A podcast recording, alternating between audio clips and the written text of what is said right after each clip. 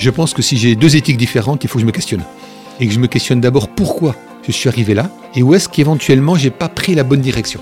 Est-ce que j'ai cédé à l'influence du monde, refusé le monde tel qu'il est, chercher dans la parole de Dieu et discerner ce qui est bon, c'est bien ce qu'on cherche, bon ou bien, agréé, donc accepté par Dieu et parfait parce que Dieu veut qu'on soit parfait. Le fil conducteur de l'éthique, c'est de rechercher cette perfection. Qu'est-ce que Christ aurait fait à ma place? Donc si Christ fait une chose différente dans l'entreprise et en dehors de l'entreprise, c'est qu'il y a quelque chose qui a mal été relaté. Hein.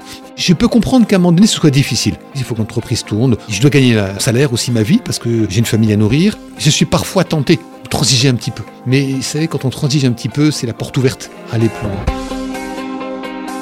Je crois que si on est confronté à une situation et où il n'y a pas besoin de répondre ou d'agir dans l'immédiateté, il faut prendre le temps de réfléchir et pas le faire seul. L'éthique, c'est quelque chose qui ne doit pas se pratiquer tout seul.